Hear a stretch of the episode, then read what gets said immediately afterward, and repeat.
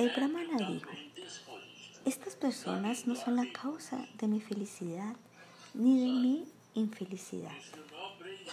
Tampoco lo son los semidioses, ni mi cuerpo, ni las posiciones de los planetas, mi karma o el tiempo. Más bien, únicamente es la mente la causa de la felicidad y la infelicidad y la que perpetúa eh,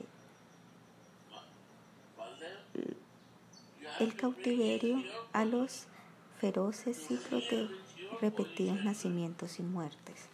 Comentario. Después de reflexionar cuidadosamente, el brahmana de Avante se dio cuenta que en realidad no eran los marichores lo que causaban su infelicidad.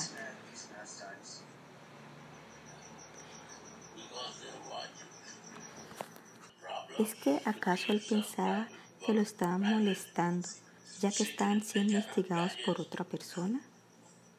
La respuesta está en este verso. Ni los semidioses, ni el cuerpo, ni los planetas son los que me causan la infelicidad. Es la mente la que de verdad causa la infelicidad y la felicidad de uno. Se declara en los Vedas que si la mente ve, escucha, perdón, se dice en los Vedas que la mente es la que ve, escucha y lo hace mover a uno de aquí para allá. Significado. Aquellos que son adversos al servicio al Señor Supremo tienen que vivir dentro del ciclo de los repetidos nacimientos y muertes. El Señor Supremo se encuentra situado en el corazón de todos, o Arjuna, y está dirigiendo las cosas de todas las entidades vivientes que se encuentran sentadas en una máquina hecha de energía material. Bhagavad Gita 861.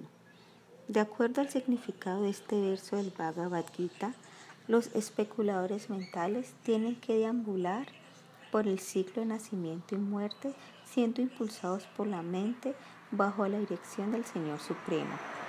La rueda del tiempo hace que la entidad viviente, la que quien es el conocedor del campo de las actividades, experimente la naturaleza mutable de la existencia material. El Brahmana Avante comprendió que únicamente su mente era la fuente de todo lo inauspicioso, a pesar de que los malvados, los semidioses, los planetas, el karma de uno y el tiempo eran, sin duda, causas aparentes. Con respecto a uno, esto uno puede considerar cuidadosamente el siguiente verso. Para la mayoría de las personas, la mente y el corazón son uno, pero debido a que mi mente jamás se separa de Brindavana, yo considero que mi mente y Brindavana son unos. Mi mente ya está en Brindavana. Y dado que a ti te gusta Brindavana, ¿puedes por favor colocar tus pies de loto aquí?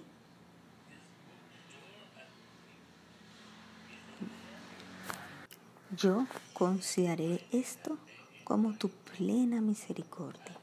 Sri Chaitanya Charitamrita Madhya 13137. La poderosa mente manifiesta las funciones de la modalidad de la naturaleza. Y esto se desarrolla en las actividades de las modalidades de la bondad, pasión e ignorancia. Debido a la interacción de las modalidades de la naturaleza, se desarrollan las varias especies de vida. Comentario. La mente está acostumbrada a anhelar mujeres hermosas y riquezas.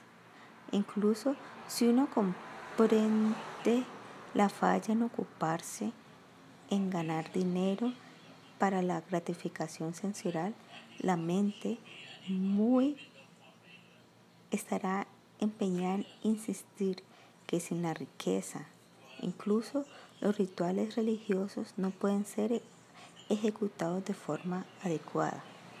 Después de todo, se necesita dinero para adquirir guirnaldas de flores, gui y pasta de sándalo.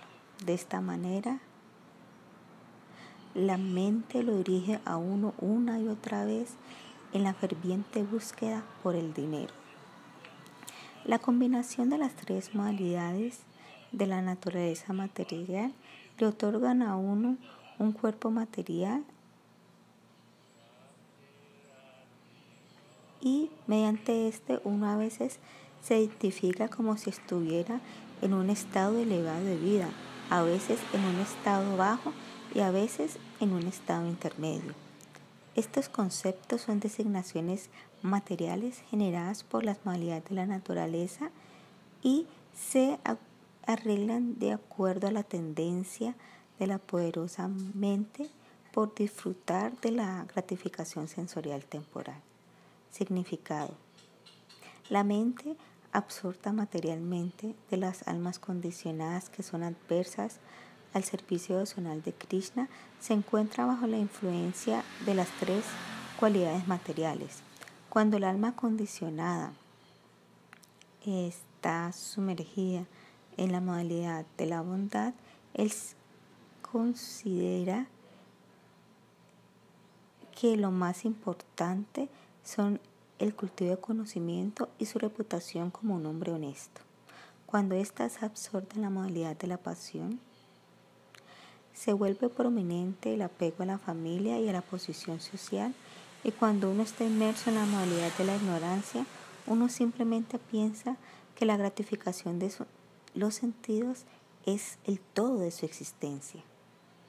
Todos dichos conceptos de piedad, impiedad y la mezcla de ambas son productos de la mente. Bajo la influencia de las modalidades materiales, uno a veces se identifica como semidios, como rey, como un capitalista rico, un erudito sabio, etc. Los conceptos del cuerpo son ilusión que nace de las cualidades mentales. Ya sea que la mente se encuentre contaminada materialmente y absorta en la modalidad de un disfrutador o en la modalidad de un renunciante, no importa cuál sea el caso, el alma espiritual olvida su existencia constitucional. Aunque Él está presente con en mí dentro de este cuerpo, la superalma no es enredada debido a que existe eternamente más allá de la oscuridad de la ignorancia y por lo tanto no se identifica con el cuerpo material y la mente. Como mi amigo bien querente, él simplemente es testigo de mis actividades permaneciendo neutro. Por otro lado, yo, la alma espiritual diminuta, identifico la mente que es como un espejo que refleja realidad externa como si fuera mi propio ser.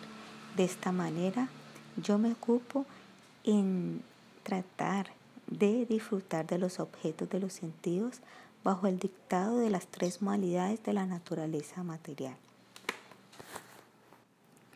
¿Esto quiere decir que únicamente la mente sufre de la existencia material y no el alma? La respuesta es no. Existen dos almas dentro del cuerpo. Una es la superalma, la cual no es tocada por la influencia de la mente, y la otra es el espíritu infinitesimal, que se encuentra bajo la influencia de la mente absorta en la materia. Aunque la superalma está presente dentro del cuerpo como el controlador de la mente, él no es afectado por sus funciones debido a que él es plenamente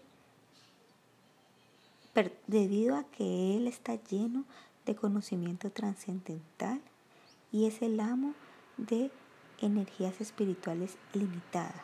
Él es independiente y él es el mejor amigo del alma espiritual. Su conocimiento jamás se deteriora mientras observa como un testigo. Por otro lado, el alma espiritual acepta al cuerpo sutil de la mente, inteligencia, ego falso como el ser. Se condiciona por la mente y por sus acciones resultantes y permanece enredado en el concepto corporal de la vida mientras trata de disfrutar de los objetos de los sentidos. Debido a la ilusión creada por la mente, el alma espiritual sufre mientras permanece en la existencia material. Significado. Si un alma condicionada llega a comprender la dependencia que tiene de su mente y que ésta únicamente produce miseria, y se le informa que el servicio al señor Hari es la posición constitucional, los deseos que tiene por el disfrute material o por la renunciación a las actividades materiales disminuirán gradualmente. Actuar en nuestra relación con la suprema personalidad de Dios es realmente el deber constitucional del alma espiritual.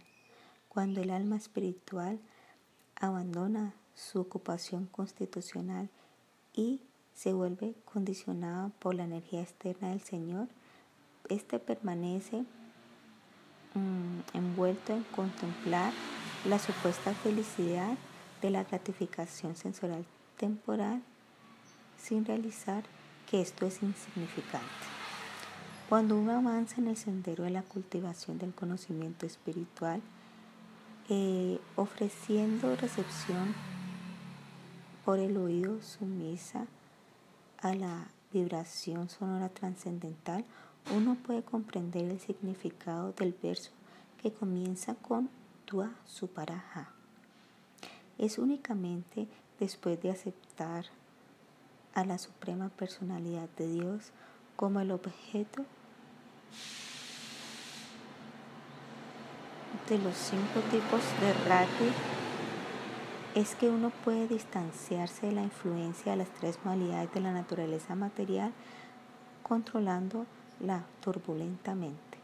Sri Gaurasundara le instruyó, perdón, instruyó que el servicio a la personalidad suprema trascendental Sri Krishna, como es descrito en el Sriman Bhagavatam, es la quinta dimensión de la existencia humana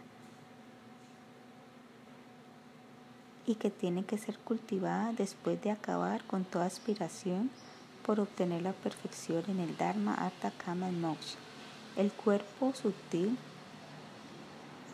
es disuelto en el momento de la perfección y esto es conocido técnicamente como Siddhi. En este momento uno se sitúa en la plataforma de la conciencia pura de Krishna, bajo la dirección de los devotos puros del Señor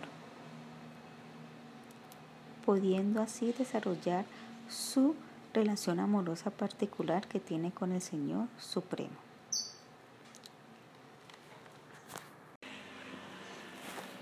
...72... Dar caridad, ejecutar las actividades prescritas. La observancia de principios regulativos, escuchar las escrituras, las obras piadosas y los votos de purificación todos tienen como meta final controlar la mente. De hecho, concentrar la mente en el Supremo es la meta del yoga. Comentario. Para avanzar espiritualmente es esencial controlar la mente, la cual crea muchos obstáculos si se le permite andar libremente. Las actividades como dar caridad se ejecutan con la finalidad de controlar la mente. De hecho, el fruto último de toda clase de sadhana es regular la mente. Controlar la mente es la meta de todos los tipos de práctica de yoga. Significado, las actividades piadosas, como por ejemplo dar caridad, cumplir con los deberes ocupacionales de uno, controlar la mente, controlar los sentidos, estudiar los Vedas, observar votos religiosos, etc., tienen como meta purificar y controlar la mente. Controlar la mente mediante la meditación es esencial debido a que cuando la mente no está perturbada, uno puede gradualmente realizar la naturaleza temporal de incluso las actividades piadosas, así que uno se vuelve determinado para actuar en la plataforma trascendental. Debido a que el Karma Yoga, el Hatha Yoga y el Jnana Yoga han sido creados materialísticamente, estos no otorgan a uno el verdadera, la verdadera comprensión sobre la verdad absoluta. Si la mente de uno es controlada perfectamente, ¿qué necesidad hay de ejecutar actividades ritualísticas y de obras piadosas como por ejemplo dar caridad? Y si la mente de uno permanece incontrolada, estando sumergida en la ignorancia, ¿qué bienestar tienen esas actividades para la persona? Comentario. Los trascendentalistas eruditos le dan una importancia inmensa a controlar la mente. Si la mente está controlada, ¿qué necesidad hay de ocuparse en varios procesos eh, para controlarla? Y si a pesar de ejecutar muchas actividades religiosas, la mente aún no está bajo control, ¿qué necesidad hay para todas esas actividades? Significado. En conexión a esto, uno debe considerar este verso del Narada Pancharatra. Si uno está adorando al Señor Hari, ¿qué necesidad hay de ejecutar penitencias difíciles? Y si uno no está adorando al Señor Hari, ninguna de esas penitencias lo salvará a uno. Si uno puede comprender que el Señor Hari es todo penetrante y que está por dentro y por fuera de todo, ¿cuál es la necesidad de ejecutar penitencias?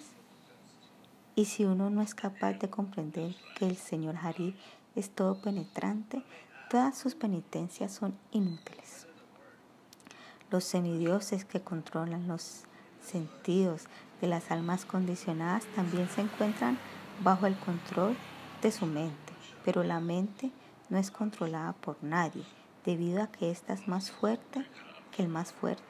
De hecho, la mente es la causa del miedo de todos los yogis místicos.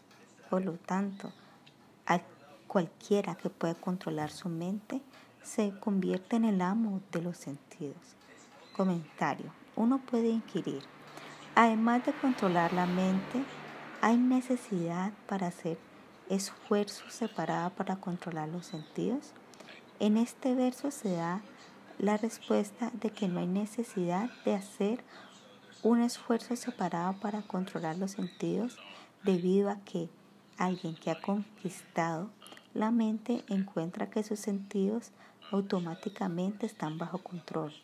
Los semidioses que controlan los sentidos de las almas condicionadas están sujetos a el control de la mente. Incluso grandes yogis le tienen miedo a la formidable mente, la cual es más fuerte el más fuerte y valiente de los valientes. Por lo tanto, cualquiera que haya aprendido a controlar su mente es ciertamente un gran héroe. Esto está declarado en los Vedas. Todo ha llegado a existir debido a la influencia de la mente, la cual es muy difícil de controlar.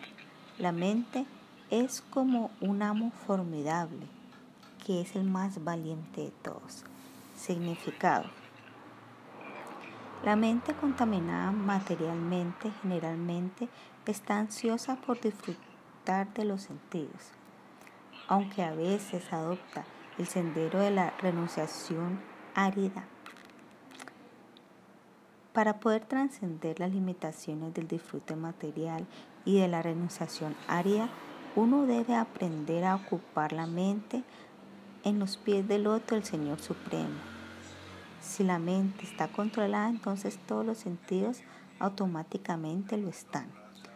La mente em, recoge las impresiones del mundo externo a través de los sentidos y por lo tanto la percepción sensorial es lo que constantemente está perturbando a la mente. Existen muchas personas que fallan en conquistar a este enemigo irrepresible, la mente, cuyas eh, ansias son intolerables y que atormentan los corazones. Como resultado, muchas personas se encuentran eh, enloquecidas completamente y crean innecesarias riñas con los demás, concluyendo que las demás personas son sus amigos o enemigos o partidos indiferentes. Comentario. La palabra anu, ar, perdón, aru significa el corazón. En vez de controlar la mente, la cual le da dolor al corazón y a los sentidos, una persona tonta crea enemistad con los demás, siendo impulsada por la incontrolablemente. Encontrándose en el concepto corporal de la vida, esta persona trata a algunas personas favorablemente, algunas desfavorablemente y a otros los trata de manera neutral. Significado. El asunto de la mente es aceptar y rechazar. El apego y el odio, como la amistad y la enemistad, son conceptos que existen dentro de la mente condicionada de manera material. Las personas que se identifican con el cuerpo material, el cual es un producto de la mente, poseen una inteligencia perturbada, pensando en términos de yo y mío, debido a esa ilusión de este soy yo, este es mi pariente y este es un extraño, ellos deambulan en una oscuridad infinita. Comentario. Este verso describe cómo uno se enreda en la ilusión. De acuerdo a los dictados de la mente, uno debe aceptar un cuerpo material pensando que es el ser y de esta manera considera todo lo relacionado con el cuerpo como mío. Es así como las almas condicionadas deambulan dentro de la formidable existencia material. Significado.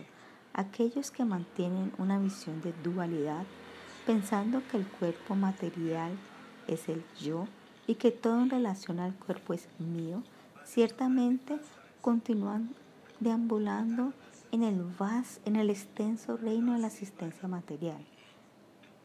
La diferenciación en el comportamiento surge debido a la discriminación aquellos que permanecen en el concepto corporal de la vida se vuelven ofensores a los pies del loto del santo nombre y de esta manera invitan la adversión al servicio al Señor Supremo. Si tú argumentas de que los malhechores son la causa de mi sufrimiento, entonces, ¿qué hay del alma eterna? La felicidad y la desdicha son el resultado del contacto de los sentidos con sus objetos y esto no afecta al alma eterna. Si alguien muerde su lengua, ¿quién puede culparlo por su dolor? Comentario.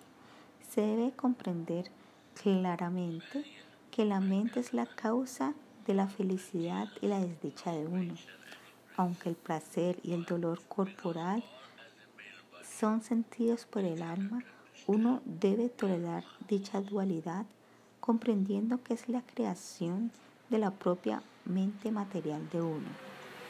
Los cuerpos brutos y sutiles, los cuales son transformaciones de los elementos materiales, son el campo de actividades para el alma, la cual es diferente de estas coberturas. Si uno accidentalmente se muerde la lengua o el labio, uno no se puede enojar y sacarse los dientes. De manera similar, todos los seres vivientes son partes individuales y fragmentarias de Dios y por lo tanto no son diferentes entre sí. Todos ellos están destinados a servir al Señor Supremo en equidad espiritual.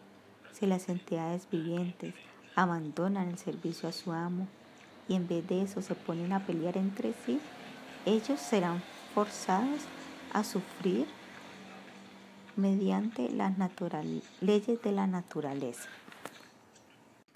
Así como no es apropiado sacarse los dientes de uno si uno se muerde la lengua, uno no debe vengarse de las ofensas que otros han cometido debido a que cada una de las entidades vivientes es una parte fragmentaria del todo supremo y por lo tanto no son diferentes unas de las otras.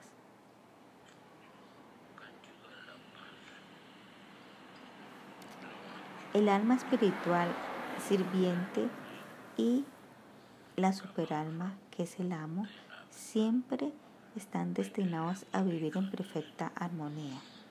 Si el alma espiritual exhibe oposición a su amo y bien queriente o crea conflicto entre las demás almas, entonces está actuando en contra de su propio interés. Es ignorancia decir, yo me he vuelto feliz o me he llenado de estrés debido a las actividades de otra persona. El alma espiritual en realidad no está sujeta a la felicidad ni a la desdicha temporal. La felicidad y la desdicha son el resultado de la interacción de los objetos externos de este mundo. Debido a que todas las entidades vivientes son sirvientes del Señor Supremo si estos de alguna manera se oponen los unos a los otros, esto indica que ellos se han vuelto indiferentes al servicio del Señor y esta aversión a la ejecución de sus deberes respectivos harán eh, aumentarán cada vez más y más. Los devotos exaltados del Señor son almas autorrealizadas que saben que todas las entidades vivientes son sirvientes del Señor Supremo. Los sirvientes no tienen otro deber que el servicio a su amo. Al abandonar el servicio a su amo, uno se enreda ya sea en el amor o en las peleas y como resultado uno experimentará la felicidad o la desdicha. Las, las relaciones de las entidades vivientes con los demás se debe basar en la amistad en relación con la superalma. Si tú dices que los semidioses que controlan los sentidos corporales causan sufrimiento, aún así, dicho sufrimiento no puede aplicarse al alma espiritual. Actuar y que actúen sobre uno son simplemente interacciones de los sentidos y las deidades que los presiden. Cuando un miembro del cuerpo ataca a otro miembro, ¿con quién se puede enfadar la persona que vive dentro de su cuerpo? Comentario. Si incluso los semidioses son considerados responsables de la felicidad y la desdicha de uno, ¿Qué tiene que ver esto con el alma espiritual? En realidad, los semidioses em, tienen un gran papel en la felicidad y desdicha de los seres humanos. Si la mano de una persona apunta hacia el rostro de otra y maldice que sufras de lepra blanca, entonces los semidioses Indra y Agni, que son las deidades que presiden el rostro, son insultadas. Sin embargo, esto no tiene que ver nada con el alma eterna. El ejemplo se da aquí del cuerpo. Si uno le pega al rostro de otra persona, es como se si se hubiera golpeado el semidios Indra, debido a que él es la deidad controladora del rostro. Significado.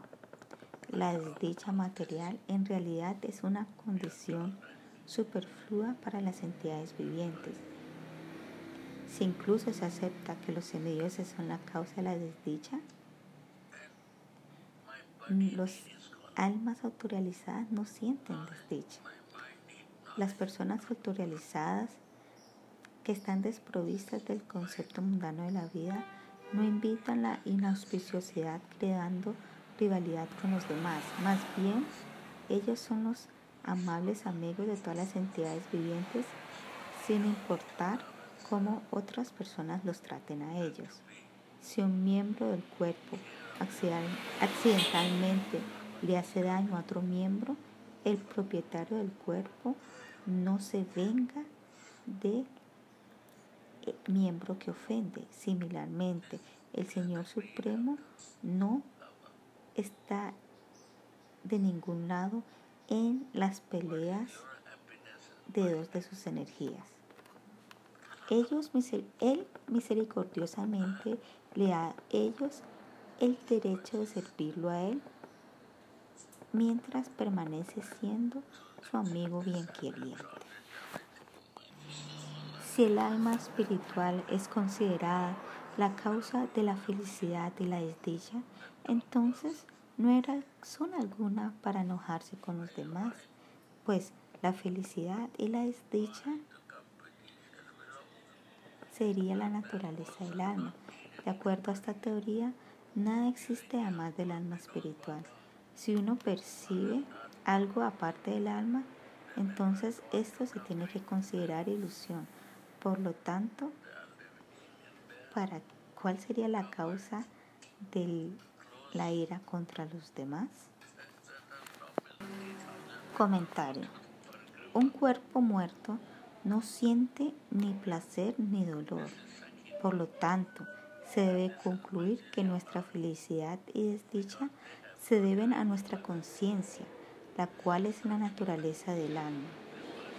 Sin embargo, esta no es la función original del alma, es decir, el de disfrutar de felicidad material o de sufrir desdicha material. Estos son producidos por el concepto ignorante de la identificación corporal, lo cual es acción del ego falso. Nuestro enredo con la gratificación de los sentidos arrastra nuestra conciencia al cuerpo material, en donde tiene que experimentar los placeres y dolores inevitables para el cuerpo. Significado. Si el alma es imaginada como la causa de la felicidad y la desdicha, entonces uno debe considerar que dicha felicidad y desdicha son su naturaleza y por lo tanto no debe culpar a los demás. La persona que da dolor y la persona que sufre en realidad son partes fragmentarias de la misma persona suprema. Por lo tanto, cualquier conflicto que surja entre las personas que se encuentran en la plataforma mundana se debe comprender que es superficial y que se debe a la ausencia de la autorrealización. El disfrute de los objetos de los sentidos no es la verdadera naturaleza del alma espiritual y únicamente existe en contacto con la materia. Sabiendo esto muy bien, uno no debe tontamente tratar de maximizar su felicidad material mientras simultáneamente está tratando de minimizar su desdicha material. Después de todo, la felicidad y la desdicha son factores concomitantes en la existencia material. Las características del alma espiritual únicamente se manifiestan en el mundo espiritual. En la morada trascendental del Señor no existe la desdicha material, ni siquiera cuando uno está separado del Señor.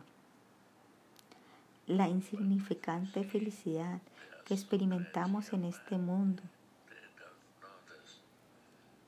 lo que en realidad es una ausencia de desdicha, no existe en el mundo espiritual. Se debe comprender que el espíritu, el alma espiritual pura, está inclinada naturalmente hacia el servicio del Señor Supremo debido a que esta es su posición constitucional. 73. Si asumimos que el karma es la causa de la felicidad la desdicha, aún no estamos considerando el alma eterna. El karma o la actividad fruitiva ocurre cuando hay un alma espiritual consciente y un cuerpo material que está sometido a la transformación de la felicidad y la desdicha como una reacción a la acción. Debido a que el cuerpo no posee vida, este no puede ser el verdadero recipiente de la felicidad ni la desdicha, ni puede el alma, la cual a la larga está desapegada del cuerpo material.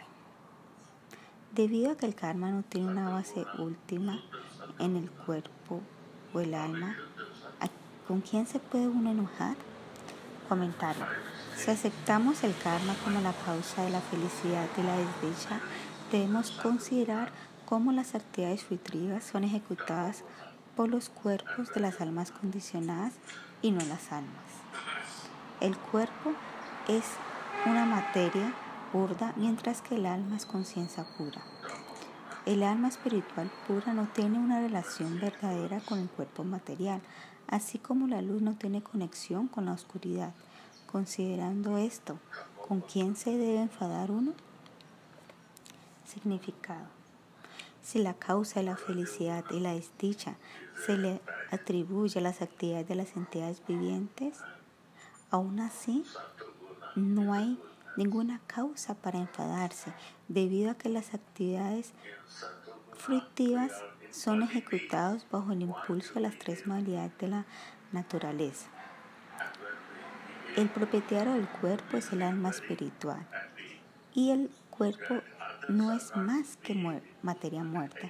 Por lo tanto, la absorción de las almas condicionadas en el cuerpo material se debe a la ignorancia y no debe ser considerado como algo real.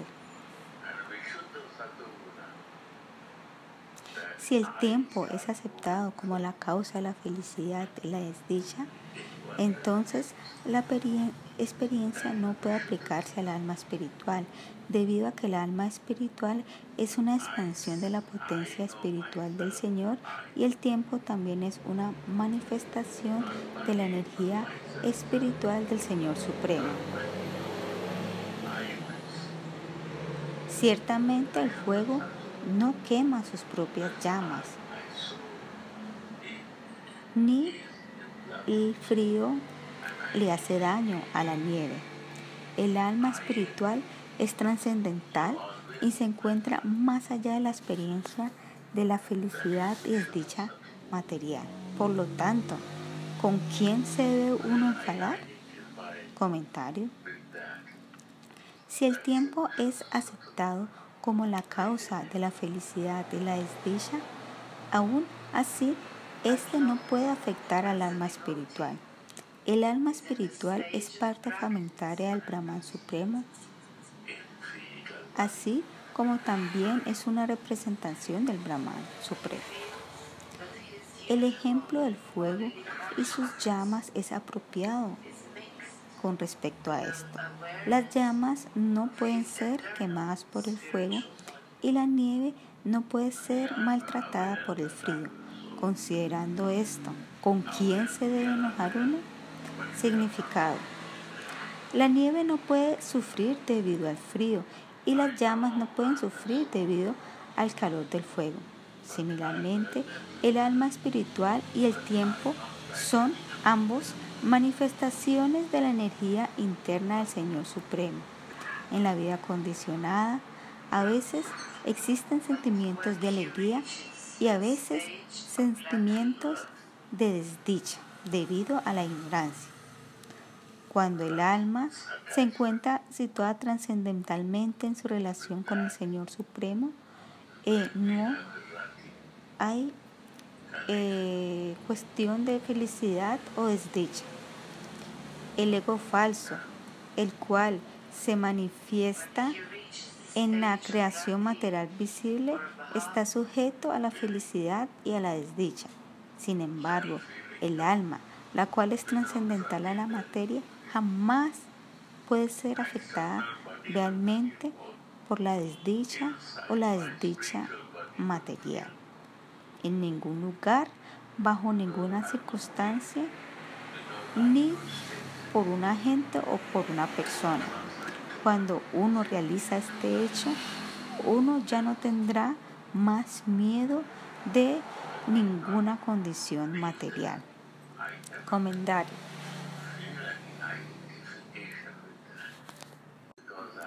El Brahmana ha refutado varias filosofías con respecto a la felicidad y a la desdicha experimentada por las almas condicionadas. Aquí, él contradice cualquiera otra explicación posible. Debido al ego falso, el alma condicionada se identifica con sus cuerpos burdos y sutil, perdón, con sus cubiertas burdas y sutil, y por lo tanto sueña que él está sufriendo o disfrutando aquello que no tiene relación verdadera con su ser. Y entonces, ¿quién es la causa del sufrimiento de uno? Este se debe simplemente a la ilusión perdón, es únicamente debido a la ilusión que uno sufre en la asistencia material. El ego falso, el cual es uno de los elementos del cuerpo sutil, del cual la mente es el líder, es la verdadera causa de la felicidad y la desdicha y nada más. La palabra yata en este verso significa ciertamente. La palabra sasati se refiere al cautiverio y la asistencia material. Normalmente, aquel que está despierto no le teme a los fantasmas. De la misma manera, alguien que está despierto en la autorización no tiene más que temer en la asistencia material. Por naturaleza, el alma es pura. Así que el tiempo o el karma no pueden ser las verdaderas causas de su desdicha. Esta se debe a la ilusión o al concepto erróneo de aceptar al cuerpo material como el ser.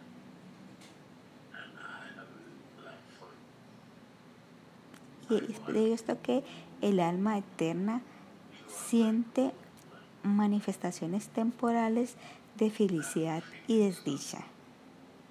Todo esto es la acción del ego falso, el cual nace de la ignorancia. Esta es la suma y la sustancia de este capítulo. Significado. El alma condicionada imagina la existencia de la felicidad y la desdicha como resultado de su aversión al servicio del Señor.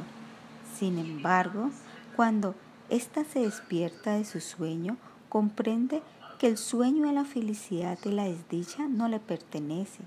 Bajo la influencia del ego falso, las entidades vivientes se absorben en la asistencia material y como resultado se olvidan de su identidad verdadera. Esta condición de la vida se disuelve para aquel que está despierto a la realidad de la conciencia de Krishna. Por lo tanto, no hay necesidad de tener miedo de las situaciones raras que surgen de estar absortos en la plataforma corporal.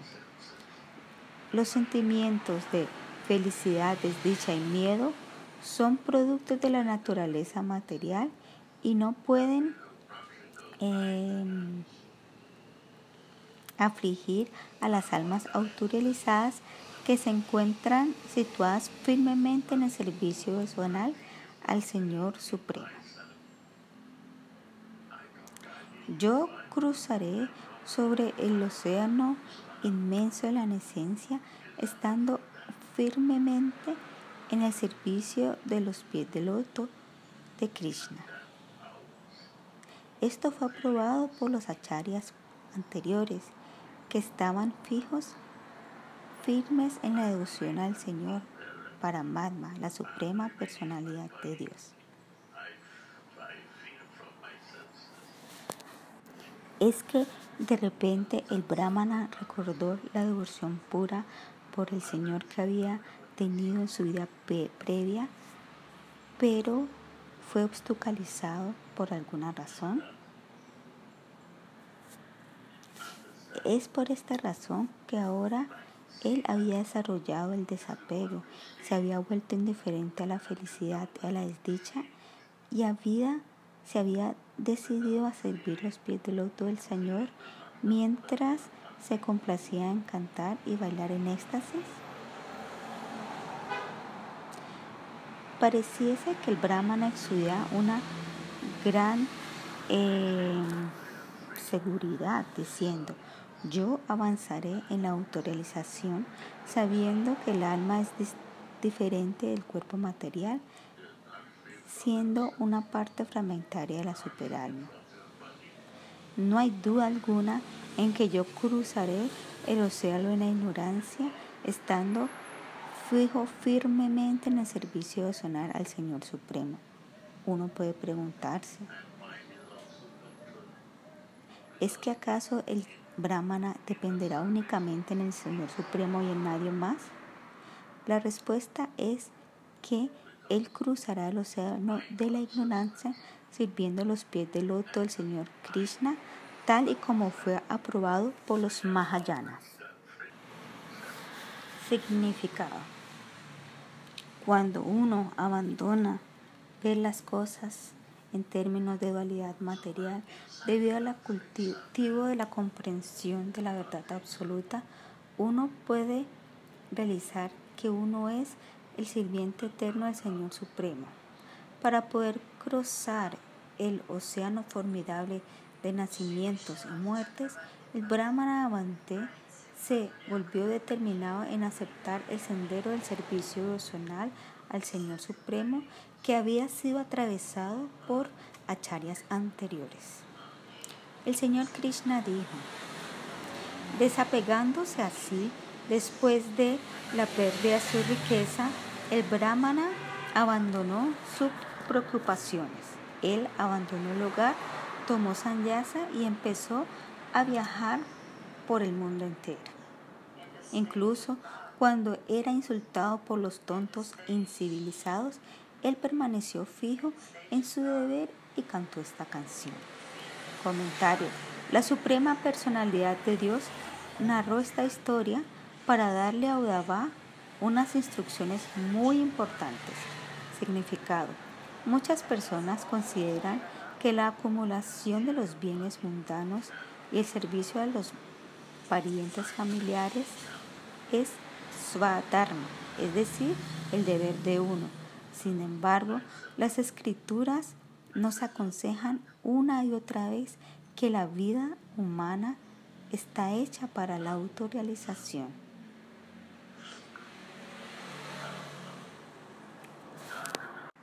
Aquellos que escuchan dichas instrucciones pueda que abandonen el trabajo arduo requerido para almacenar más y más dinero para la satisfacción de la esposa y los hijos y pueda que se refugien en la asociación de personas santas.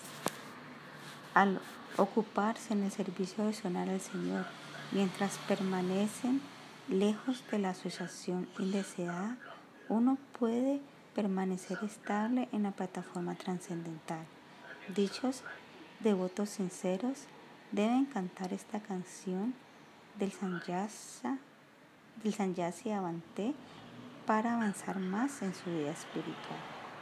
Sin embargo, si uno no es capaz de escuchar la canción de este Sanyasi, entonces uno ciertamente permanecerá, permanecerá siendo un sirviente obediente de la ilusión material.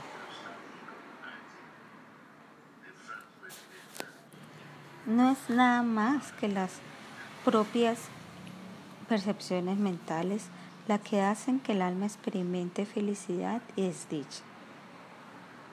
La percepción que uno tiene de amigos, eh, partidos neutros y enemigos y la vida uno construye alrededor de esta percepción simplemente se crean por la ignorancia. Comentario. La frase Atma Vibra. Mi querido Udava, fijando tu inteligencia en mí, tú debes controlar completamente tu mente, debido a que esta es la esencia del yoga. Debido a que esta es la esencia del yoga. Comentario. El Señor concluye sus instrucciones diciendo que controlar la mente es la esencia del yoga. Significado. Únicamente el servicio devocional es capaz de controlar la mente. Todos los sistemas de yoga, como el karma yoga, el jnana yoga, el hatha yoga, el raga yoga, como los demás yogas eh, ateos, simplemente perturban la mente. Si uno se asocia a un sistema religioso particular que predica uno de los conceptos erróneos mencionados anteriormente, ciertamente permanecerá siendo no devoto. 74. Cualquiera que, sin apartar su atención, escuche o cante esta canción del Brahmana Avante, la cual contiene conocimiento autorizado sobre la verdad absoluta, pronto trascenderá las dualidades de la felicidad y las desdichas materiales. Comentario. Incluso si uno no es capaz de regular su mente, él puede eh, lograr el mismo resultado simplemente cantando y escuchando la canción del Brahmana Avante. Significado. Un sanyasi tridandi que se ha refugiado en el servicio devocional del Señor sabe que dicha devoción es el único proceso para obtener la meta última de la vida y por lo tanto ya no es confundido por la energía ilusoria de su adorable Señor. Él se ocupa en escuchar y cantar las glorias del Señor e inspira a los demás a seguir sus pasos. Un devoto así es realmente misericordioso debido a que lidera a otros hacia el sendero del servicio devocional sin esperar nada a cambio. Aquellos que son simples imitadores aceptan a una persona que le gusta los cuatro objetivos de la vida como su maestro espiritual y de esta, de esta manera asegura que permanezca situado firmemente en la ignorancia. Aquellos que no se refugian en el servicio devocional tienen que ser ubicados en dos categorías, disfrutador de los sentidos y renunciadores áridos. Aquellos que aceptan como líder a alguien que es un disfrutador de los sentidos o a un renunciante árido, ciertamente permanecerán adversos al servicio devocional al Señor, quien es Advaya Yana Brajendra Nandana. De esta manera termina la traducción del capítulo 7 del Uddhava Gita titulado La canción del Brahmana Avante con los comentarios de Sila Vishwanatha Chakravarti Thakura y el resumen del capítulo y significados por Sila Bhaktisiddhanta Saraswati Thakura. 75 capítulo 18 La filosofía de Resumen del capítulo. Este capítulo contiene más instrucciones del Señor que tratan de Sankhya, el estudio analítico de los elementos de la naturaleza material. Mediante el cultivo del conocimiento, uno puede elevarse sobre las dualidades de la existencia material, así que la ilusión y confusión de la mente se puedan disipar. Antes de la creación del universo, el que ve y el que es observado no son manifestos, estándose en un estado durmiente. El Señor Supremo Entonces revela la creación del universo de tal manera que las almas condicionadas se despiertan para entrar a la actividad. Para la creación, las tres modalidades de la naturaleza material son agitadas mediante la mirada del Señor, la cual manifiesta el Mahatattva. Cuando la conciencia de las almas condicionadas se despierta, el ego falso es generado en conjunción a las tres modalidades de la naturaleza. El ego falso en la modalidad de la ignorancia crea 15 formas sutiles de percepción sensorial y entonces los 15 elementos físicos. El ego falso en la modalidad de la pasión genera los 10 sentidos y el ego falso en la modalidad de la bondad causa la manifestación de la mente y de los 11 semidioses que, están que son las deidades controladoras de los sentidos.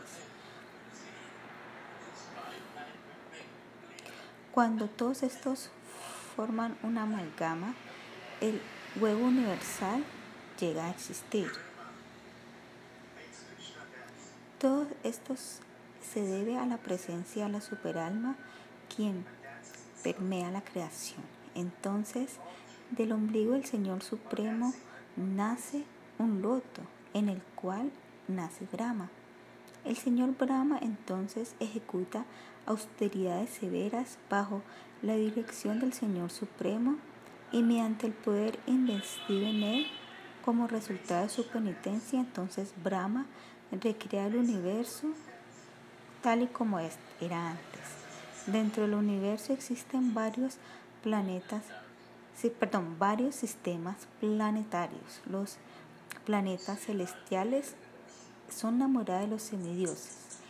El lugar que hay entre el cielo y la tierra es la residencia de los fantasmas y espíritus, y la tierra es el lugar de los seres humanos y las especies inferiores de vida. Por encima de estos planetas, por encima se encuentran los planetas de los grandes sabios y las regiones más bajas del universo son la residencia de los demonios y las nagas. Cualquiera sean las actividades ejecutadas bajo la dirección de las tres modalidades de la naturaleza material, éstas lo llevarán a uno a esos lugares de residencia dentro del universo. Aquellos em, que ejecutan yoga y otro tipo de austeridades, como aceptar la orden de vida de renuncia, pueden llegar a las modalidades más elevadas de la naturaleza material y por lo tanto la meta de los devotos no es un planeta material. El destino de los devotos es los pies del loto de la suprema personalidad de Dios en el cielo espiritual. Este universo es el lugar de las actividades fruitivas y de sus reacciones y se manifiesta bajo el control del tiempo y las tres modalidades de la naturaleza material. Cualquier cosa que vea que exista en este mundo es simplemente un producto de estas modalidades que trabajan bajo la dirección del Señor Supremo. La creación del universo se lleva a cabo de lo sutil a lo burdo y la aniquilación se lleva a cabo de lo burdo a lo sutil. Cuando todo se destruye únicamente, el Señor Supremo permanece situado en su posición trascendental de autorrealización. Cuando uno cultiva esta comprensión del Señor Supremo y de su creación, la mente se elevará sobre las dualidades de la existencia material. Esta comprensión se conoce como Sankhya. El Señor Krishna dice, mi querido Dava, ahora describiré a ti la filosofía de Sankhya, la cual fue propuesta por autoridades como Kapila en tiempos antiguos. Al comprender esta filosofía, uno inmediatamente puede abandonar todo deseo por la felicidad material, la cual a la larga genera eh, desdicha y, nace, y la cual nace de la dualidad. Comentario. Este capítulo describe la creación y aniquilación de la manifestación cósmica. Dicha creación y aniquilación es el tema de la filosofía Shankya.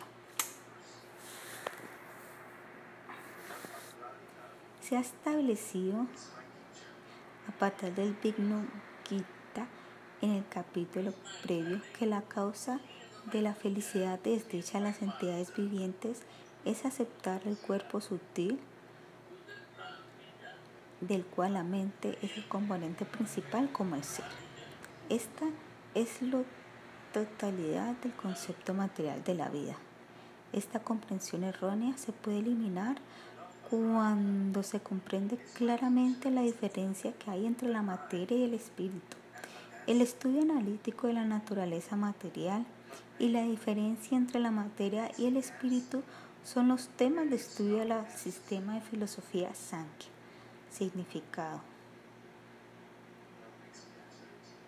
Aquellos que adoran el avance del conocimiento materialista generalmente son adversos al servicio del Señor Supremo, quien es completamente trascendental. Aquellos que están satisfechos en confinarse al concepto material de la vida no pueden comprender el valor que tiene el servicio trascendental a la personalidad de Dios. La filosofía Sankhya que es presentada en este capítulo es la que fue propuesta por el señor Kapila en el tercer canto del Sriman Bhagavatam y no es la Shankyatea que lo enseñó el impostor Kapila. Los elementos materiales son generados uno después del otro, desde lo sutil hasta lo gordo.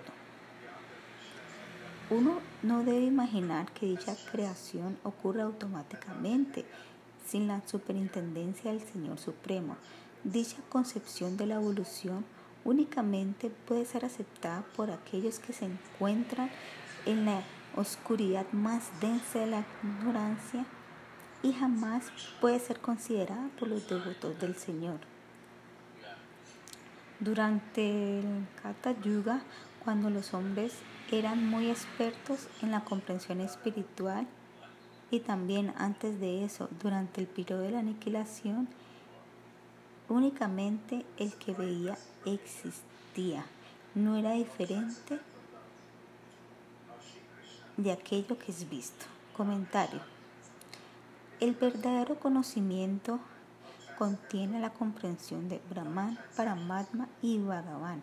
Esto es confirmado por Sutta Goswami en el Sriman Bhagavatam 1.2.11. Los trascendentalistas eruditos que conocen la verdad absoluta llaman a esta sustancia no dual Brahman, Paramatma o Bhagavan. La palabra ata significa completo. La palabra avikalpita significa a un conocimiento completo o Brahman que no tiene sustituto. En Satyayuga, sin embargo, las personas son Viveka Pua o expertos en la discriminación inteligente y por lo tanto, no hay diferencia entre su visión y la realidad. Viendo todo como la potencia del Señor Supremo, ellos no crean artificialmente dualidad entre ellos y las demás entidades vivientes. Significado. La suprema personalidad de Dios es la verdad absoluta que disipa la oscuridad de la ignorancia. El yuga en el cual Satya o la verdad se encontraba plenamente manifiesta se llama Satya Yuga. Esta verdad fue instruida por el Señor al corazón de Brahma. En esa época el conocimiento espiritual no dual no estaba oscurecido por las inclinaciones materiales de la mente de aceptar algo y después de rechazarlo. En el transcurso del tiempo, sin embargo, la comprensión de la verdad no dual disminuyó gradualmente. Después de esto, la verdad absoluta suprema, quien se encuentra más allá de la jurisdicción de la mente y del habla y que no tiene igual y que está completamente manifestado eh, y que es completamente trascendental, se manifestó así en dos características, la naturaleza material y las entidades vivientes que están tratando de disfrutar de los objetos manifestados por la naturaleza. Comentario. El Brahman Supremo es una verdad absoluta. De él se manifestó su energía externa conocida como Maya y su energía marginal, las almas espirituales infinitesimales. Estas dos manifestaciones no son diferentes del Señor Supremo. La naturaleza material y las entidades vivientes son energías eternas del Señor Supremo y éstas se encuentran más allá de la comprensión de la mente y del habla. Significado.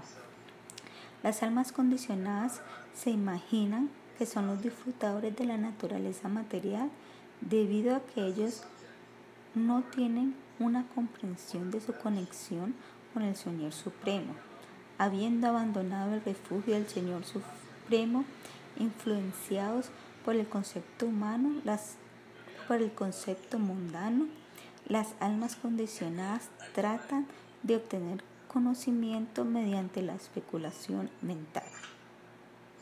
De estas dos manifestaciones, una es naturaleza material, la cual corporifica tanto las causas sutiles y los productos de la materia, y la otra la entidad viviente que se considera el disfrutador. Comentario. Entre estas dos energías que se están considerando, una es la naturaleza material y la otra es la entidad viviente. Maya es la forma de la causa y el efecto y la entidad viviente es la forma de conocimiento. Significado. En la creación material, el conocedor de la materia, el objeto del conocimiento y el conocimiento han aparecido en tres formas. El alma es el conocedor o el que ve y quien se considera a sí mismo el disfrutador del objeto del conocimiento. El servicio devocional no adulterado es el deber constitucional del alma espiritual. Cuando uno abandona ese servicio, uno se vuelve un sirviente de la ignorancia tratando de volverse el amo de todo lo que mm, observa. Cuando yo le lanzo una mirada a la naturaleza material en mi forma de la encarnación Purusha, esta se agita de tal manera que las tres modalidades, bondad, pasión e ignorancia, se manifiestan para cumplir los deseos de las almas condicionadas. Comentario. El Señor Supremo agita la naturaleza material mediante su porción plenaria, la encarnación Purusha. La creación es necesaria para otorgarles una oportunidad a las almas condicionadas a que cultiven karma, yana o bhakti de acuerdo a su deseo en el momento de la aniquilación previa. Las entidades, el destino de las entidades vivientes necesita la creación material. Significado. Después de ser agitada por la mirada del Señor, las tres modalidades de la naturaleza material compiten entre sí por el control de las almas condicionadas, de tal manera que la creación, manutención y aniquilación también están en conflicto entre sí. Las tres modalidades de la naturaleza material son la causa de la creación, manutención y aniquilación. De estas modalidades, la primera transformación que ocurre es el Mahatato. La transformación del Mahatato entonces genera el ego falso, el cual es la causa de la confusión de las entidades vivientes. Comentario. La primera transformación de las modalidades de la naturaleza es el poder de la acción en una forma sutil. La primera transformación es conocida como Mahatattva. El Mahatattva es Al Mahatattva se le invierte, se le añade actividad y conocimiento para el bien de las almas condicionadas. Significado. El Mahatattva eh, surgió debido a las tres modalidades de la naturaleza material y después se manifestó el ego falso a partir del Mahatattva. El ego falso dicta el disfrute material o la renunciación árida, cubriendo a las entidades vivientes con el deseo por el karma y el yaña. A medida que el servicio personal de uno al Señor disminuye estas dos tendencias, automáticamente eh, se desarrollan, así como la disminución de la luz automáticamente eh, lleva consigo un aumento en la oscuridad. El ego falso, el cual abarca tanto la materia y el espíritu, se manifiesta en tres categorías, Vaikarika, Tayasa y Tamasa, que surgen de las modalidades de la bondad, la pasión y la ignorancia. Los cinco objetos de los sentidos, los sentidos y la mente son creación del ego falso. Comentario. El ego falso, el ego falso manifiesta los objetos de los sentidos, la mente y la conexión del alma espiritual eterna con el cuerpo material temporal. Aunque el ego falso es en sí mismo un producto de la materia, éste permanece con el alma espiritual como su designación. De esta manera, el eh, nudo que ata el alma espiritual a la existencia material es llevado a cabo por el ego falso. Significado. Las tres categorías del ego falso son sádvica o vaikarika, rayasa o tayasa y tamasika o tamasa. Estas tres manifestaciones del ego falso se transforman en cinco objetos de los sentidos, los cinco sentidos para adquirir conocimiento y la mente. El ego falso forma la unión entre el alma eterna y el cuerpo material, deseando enseñorarse de la energía material del Señor Supremo, las almas condicionadas caen bajo el control de las tres modalidades de la naturaleza material, lo que hace que asuman entidades temporales en el concepto corporal de la vida.